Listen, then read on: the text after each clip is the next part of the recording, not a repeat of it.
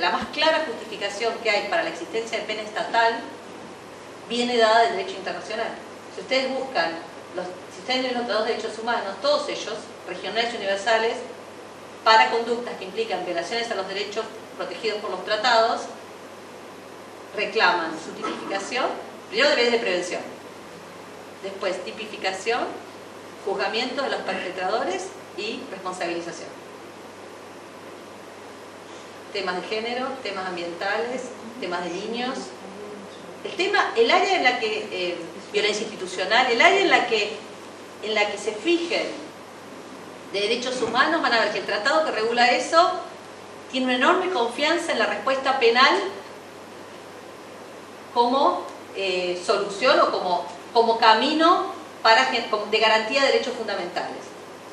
Sin embargo, cuando se trata de niños, adolescentes, el derecho internacional hace otra mirada. Dice, bueno, pero con adolescentes no. Acá dice una, bueno, sería como todo un trabajo que nos da el tiempo para pensar cómo el derecho internacional eh, tematiza de forma diferente la función simbólica de la pena estatal cuando se trata de adultos que cuando se trata de niños. Y esto tiene que ver con, la, con que para el derecho internacional está claro que los niños son agentes con una autonomía, una agencia incompleta. ¿Sí? Este es un punto que a veces no se, lo, no se lo ve con suficiente claridad y se trasladan las, las interpretaciones que se utilizan para adultos respecto de niños. En este, en este punto se ve claro, el derecho internacional, así como confía y apela a la utilización de la pena estatal en el, de hecho respecto a los adultos y en general, cuando el perpetrador es un niño, dice, no, bueno, en este caso, si podemos evitar utilizar el recurso penal, evitémoslo. Y es ahí donde la justicia restaurativa ocupa una centralidad que no la tiene con adultos. Imagínense si en otros ámbitos, aún, aún en las discusiones de justicia transicional, aún en, en contextos de eh, crímenes eh, mayúsculos, si a alguien se le ocurrió empezar a instalar como alternativa a la respuesta penal como alternativa una, mirada restaurativa. ¿Se imaginan que esto, digamos, en, nuestra cultura, en nuestra historia, esto nos, como que nos revuelve, ¿sí? El derecho internacional tiene como, si se puede decir así, esta doble, doble vía en función de quién sería el, el imputado, el perpetrador, si es un adulto o si es un. Ahora, si conectamos estas consideraciones con la forma en la que los tribunales internacionales, yo me voy a focalizar en la Corte Interamericana, ha eh, leído el derecho internacional, la línea también ha sido la misma. Ustedes, si repasan todos los casos de la Corte Interamericana y quien esté interesada o interesado, puedo, les puedo mandar eh, una investigación que hice, que se publicó, con todos los casos de la Corte Interamericana que tratan de niños, no solo, eh, el libro trata sobre el artículo 19 de la Convención Americana, así que quien quiera verlo, y ahí están los casos también de adolescentes infractores. Histórica, desde el principio, desde el caso de Villarán Morales, que no era de infractores, pero que de todos modos la Corte Interamericana lo convirtió en un caso de infractor, infractores, el año 99, la Corte Interamericana siempre ha dicho en relación con lo que el Estado tenía que hacer, gracias, con los adolescentes, eh, las adolescentes imputadas de delitos, es, primero y antes que nada, partir de una consideración de que se trata de, un chico y que no se trata de un adulto. Es lo que la Corte Interamericana denomina algo así, o a mí me gusta ponerlo, expresarlo de este modo, la vulnerabilidad esencial de los niños. Entonces, cualquier respuesta al delito de un niño, esto es una persona menor de 18 años, según la Corte Interamericana, tiene que partir del registro de esa condición fenomenológica singular que tiene esa persona en un proceso penal o, en una, frente a una imputación penal. Esta, y, para la Corte esto es una condición existencial, no es una construcción social, es un dato fenomenológico existencial que requiere que el Estado intervenga de una manera sustancialmente diferente que cómo se supone que tiene que intervenir si se tratara de un imputado adulto. Es esa vulnerabilidad esencial la que justifica, si yo tuviera un pizarrón podría este, dibujarlo, la, el entendimiento que tiene la Corte Interamericana en el sentido de que el primer derecho de los niños es su derecho a la protección especial.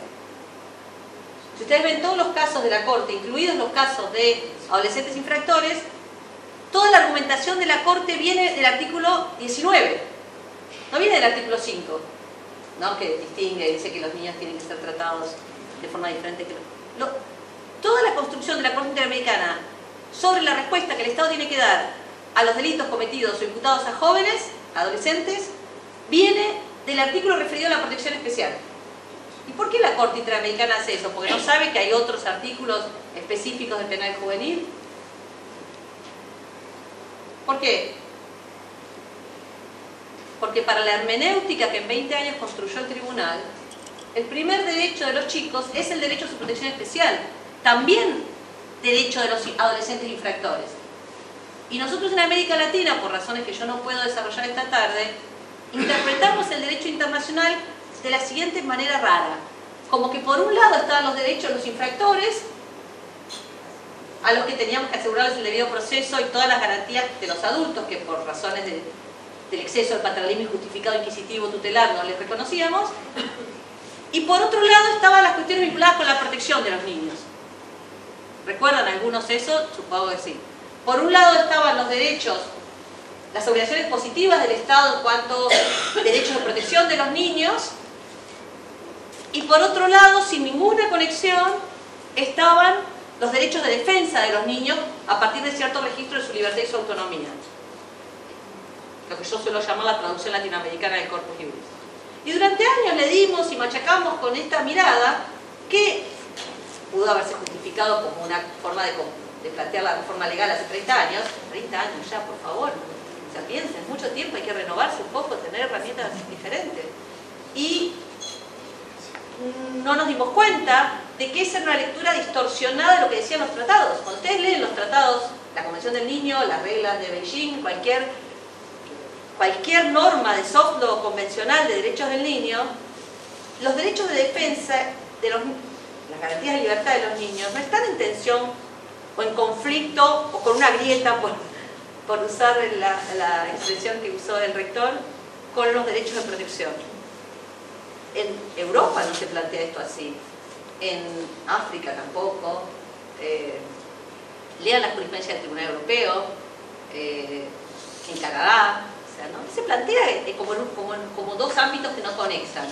Entonces, la Corte Interamericana, con mucha sabiduría, utilizó ese enfoque en toda su jurisprudencia. Y lo que ha dicho es que todo, el primer derecho es el derecho, es el, artículo 19. Todo niño tiene derecho a las medidas especiales de protección que por su condición de menor requiere para su familia, sea de Estado. Claro, derecho de protección. El adolescente infractor no es primero infractor, que es lo que hicimos nosotros, ¿no? Si el infractor es infractor. La parte adolescente como que se nos pierde.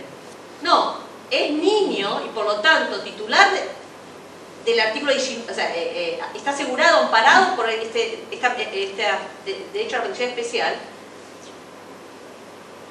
Y después se le imputó un delito, entonces tenemos que ver cómo, desde su condición de niño, operativizamos esa condición y ese trato del Estado que tiene que ver con el cometió, como que hizo algo malo y que tiene que tener unas consecuencias en el mundo. Es por eso que la Corte Interamericana deriva el derecho a una justicia especializada del derecho a la protección especial. Esperen, vamos a... Déjenme mostrárselos acá. ¿Ven esto? ¿Se ve? Sí. Si ustedes ven la jurisprudencia, van a ver que el razonamiento es este. Primero, protección especial, cualquiera de los casos. ¿Qué, qué dice este trato especial? Sí, claro, tiene que tener un abogado defensor, tiene que tener recursos, tiene que tener eh, todas las garantías tiene cualquier persona en posición penal, todos los derechos de defensa, pero además todas esas garantías tienen que tener un ajuste por esa condición particular existencial que tiene un chico en el proceso. ¿sí? Un poco si quieren seguirlo, para, yo ya voy a redondear, pero esto lo pueden conectar con todas las observaciones generales del Comité de Derechos del Niño, que va en la misma línea. ¿sí? Que la justicia juvenil es el resultado, o sea, la respuesta que el Estado tiene que dar al delito de los jóvenes tiene que ser el resultado de esa confluencia, no de tomar las garantías de adultos y acercarlas a la justicia de menores, que es lo que hicimos en América Latina. Bajamos la edad de imputabilidad, no en Argentina, pero en el resto de los países, les hicimos pagar un precio altísimo a los chicos para asegurarles garantías procesales. Y después, en el marco de toda la reforma acusatoria adversarial, les trasladamos todas las instituciones de la justicia de adultos a la, a la justicia de menores, sin traducción, ni siquiera eso traducción, traductor, traidor, nada, igualita la institución, juicio abreviado para adultos, ya sé que se va a armar lío, pero bueno, lo digo, juicio abreviado para adultos, juicio abreviado para menores, igualito, aún cuando estamos hablando de una gente que tiene una autonomía limitada, una, una agencia incompleta. Eh, flagrancia igualita para adultos, que según hablo para el sistema federal, es un sistema que está diseñado para personas detenidas, porque se armó para eso, puede tener muchas buenas funciones criminales, pero el modelo que se usó es un modelo para detenidos. Venga flagrancia para menores. Eh, algunas son más compatibles con las reglas de la especialidad, como puede ser la suspensión a prueba. Eh, tampoco quiero tener polémica, pero sé que en la provincia también hay algunos colegas que están como muy entusiasmados y amigos de la facultad con eso. ¿Ponemos los jurados? Vaya los jurados para menores, igual como si no hubiera ningún problema. ¿Qué vamos a hacer? Jurado con chicos, los compañeros de la escuela, quiénes son los pares, eh, qué es lo que se va, perdón, qué es lo que se va a poder. Nada, nada, bien automático, como que si, no sé si, no, quiero dar más ejemplos, pero me, me siguen. Entonces, acá tenemos un problema que tiene que ver otra vez con la dimensión de la ingeniería institucional, digamos, en cuanto a la política criminal, juvenil en este caso, nosotros, probablemente porque la mayoría de los que nos metemos en esto somos abogados, esto lo tendrá que estudiar alguien que, entienda más que yo, que apenas soy penalista, eh, queremos generar un cambio, una nueva política, un cambio social, con una nueva política, pero nos quedamos solo en la denunciación y eventualmente la, la la aprobación de nuestros enunciados en un formato legal. Entonces creemos después que porque tenemos la ley nueva esto va a tener alguna virtud, algún resultado virtuoso en la vida social. Y no le pedimos ni, ni, siquiera en la última reforma federal, eh, ni siquiera pedimos, hicimos una interconsulta, por decirlo así, con economistas, con psicólogos, con ingenieros, a ver, ¿qué es lo que yo necesito para hacer que en el sistema federal funcione el modelo acusatorio, porque no tiene nada que ver con las reformas provinciales, o de los delitos, ¿no? Eh, debería traspasar primero toda la jurisdicción a la Ciudad de Buenos Aires y entonces ya que la reforma sea federal, acusatoria, como se llama ahora el código, porque entonces la jurisdicción nacional ordinaria que no se traspasó, ¿con qué? es muy... ¿Cómo decirlo? Son reformas epidérmicas, son reformas que no van al hueso de la cuestión y por lo tanto, por su carácter casi, casi digamos, estético, aunque tengan una enunciación, vamos al principio, una, una enunciación en principio fuerte, al final, cuando uno mide los resultados, son muy bajos en términos de la obtención de los beneficios sociales que se suponía que iba a generar esa reforma. Porque no fuimos a donde teníamos que ir con las reformas institucionales.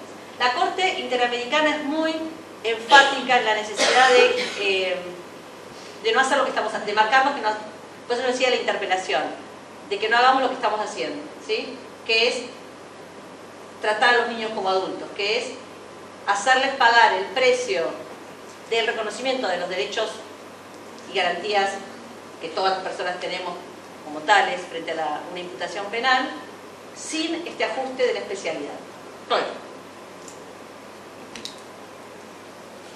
El principio de especialidad, ¿cómo comienza? ¿Con qué comienza? ¿Cuál sería el, centro del el comienzo, pero el corazón de, de su definición? La justicia restaurativa. Entonces, una respuesta al delito de los adolescentes compatible con el corpus juris requiere sí o sí, no es que es opcional, No es que los fiscales, ahí tenemos a una compañera de la jurisdicción, podemos elegir si lo vamos a hacer o no. Sí o sí, la justicia juvenil tiene que tener disponible y de una manera eficaz una respuesta restaurativa a la imputación de delitos a las personas menores de edad. Eso es el inicio, les diría que el sentido final de la especialidad. La posibilidad de que la, el carácter trágico que tiene cualquier crimen, porque para la persona que le manotean el, ser uno que está por ahí que lidia con la práctica con hechos más graves como operador, dice, bueno, esto es solo un arrebato de un celular o el manoteo de una cartera. Pero la persona que esa mañana iba a trabajar y tuvo ese hecho, que padeció, que sufrió ese hecho, eso fue una tragedia para esa persona. ¿sí?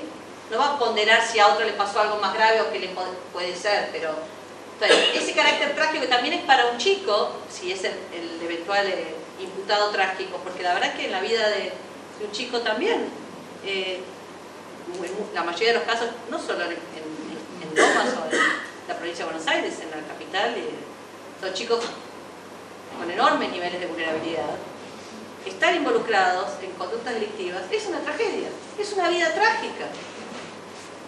Entonces, la posibilidad de que esa, de que esa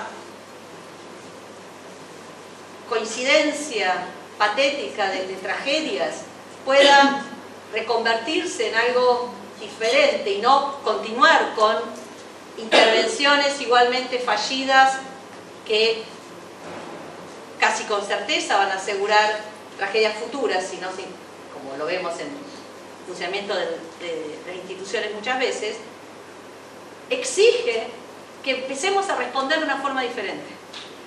Eso es lo que dice el derecho, no es que lo digo yo, esto es lo que dice el derecho. ¿Cuál es la forma diferente?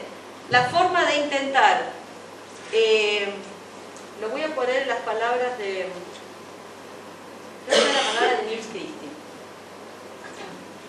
¿Recuerda a Nils Christie? Eh, qué bueno, porque es un tipo para recordar. Nils Christie. Nils Christie fue el primer abolicionista penal que vino a Argentina, lo invitamos hace muchos años, no voy a decir cuánto porque yo era estudiante, eh, y el decano de la facultad entonces se enojó mucho porque le parecía que tenía unas teorías un poco peculiares. Eh, después nos echó de la revista jurídica. y por eso hicimos No hay derecho, entre otros motivos. Así que vino bien al final. Eh, bueno, Nils Christie, gran maestro y una persona con una coherencia absoluta entre su teoría y su vida. Eh, publicó, creo que es el último libro que se tradujo, probablemente que haya publicado eso, pero seguro que se tradujo al español, en inglés se, llama A Suitable Amount of Crime, que se tradujo como, no sé por qué se tradujo como una sensata cantidad de delito, me parece. No sé por qué el suitable fue sensato, esa parte no sé qué pasó en el medio. Pero lo que, de lo que trata el libro es de determinar, como un abolicionismo tardío, digamos, ¿no? Entonces, él dice algo así como que las sociedades, en algún momento, y él trabajó con sobrevivientes del holocausto, con personas, trabajó con casos complicados, en algún momento las sociedades necesitan que se asigne a las personas las etiquetas de perpetrador y víctima. Hay momentos en los que algunas, lo que, lo que los sobrevivientes llaman las situaciones problemáticas, tienen que ser crímenes. Bueno, la historia argentina eh, eh, vinculada con el terrorismo, este, este terrorismo de. Está claro que en algunas situaciones históricas las sociedades necesitan que haya perpetradores y que haya víctimas. Entonces, esto de Suirable, él, él se pregunta sobre cuántas víctimas, en el sentido de cuántas personas definidas como tales porque el asunto se procesa con lógica del castigo. ¿Y cuántos perpetradores necesita una sociedad para ser estable, para ser pacífica. ¿Cuánto de eso? Cristi hablaba sobre adultos, no trabajaba la cuestión de la justicia juvenil, yo lo que, lo que los invitaría es hacer la, la traducir esa pregunta en función del corpus iuris de niños.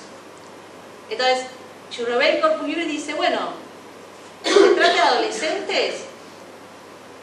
Casi que ninguno. Como que lo que nosotros tenemos que aspirar es a evitar al máximo aplicar la etiqueta de perpetrador y lograr que la víctima, al restaurar, salga del lugar de víctima.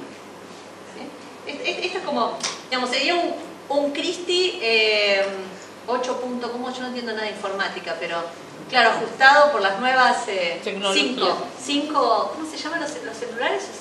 algo de, yo no conozco mucho de Claro, lo, máximo de la tecnología, ¿me entiendes? Tenemos que llenarlo para eso.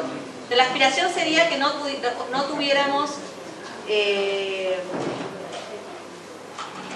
hacer los máximos esfuerzos para que el perpetrador deje de ser perpetrador y la víctima, si lo fue, no vuelva más a ser víctima. Esto es, digamos, por esto está, y la, derivación normativa, ya para terminar, viene de acá. Viene del derecho a la protección especial. De donde viene la reintegración social, ¿qué es reintegración social? Obligaciones positivas del Estado. ¿O no? ¿Qué se hace? ¿Qué significa reintegración social? ¿Es una garantía penal? Sí, está en la justicia penal, pero ¿cuál es el contenido de la reintegración social? Que el chico vaya a la escuela, que tenga una familia, que si tiene una adicción que la pueda superar, que no se meta más en problemas. Esto habla de derechos de defensa, de libertades clásicas penales o de obligaciones positivas del Estado respecto del chico.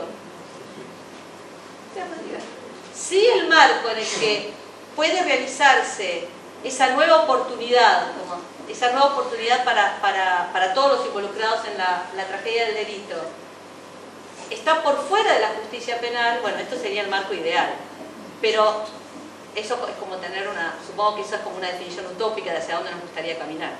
Mientras tanto, si dentro de la justicia penal, con operadores como ustedes, chicas, la mayoría, algunos colegas varones, eh, podemos hacer que esos primeros contactos sean contactos diferenciales, como dice la Levin Approach, pero no diferencial para perpetuar la, la etiqueta de desviado, sino diferencial para sacarlo del rol de marginalizado, vulnerable y condenado por siempre a seguir repitiendo el delito, eh, bueno, entonces eh, ahí sí que estaríamos cumpliendo con el, con el pero antes que nada estaríamos generando comunidad y generando sociedades eh, que bien mejor, más seguras, pero también con gente que, que, es más feliz, ¿no?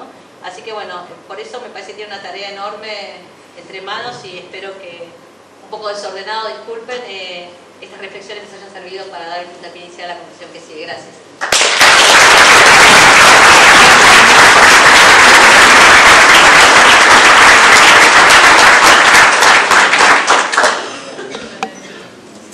Agradecemos al doctor Mario Vilo. Y mientras tanto,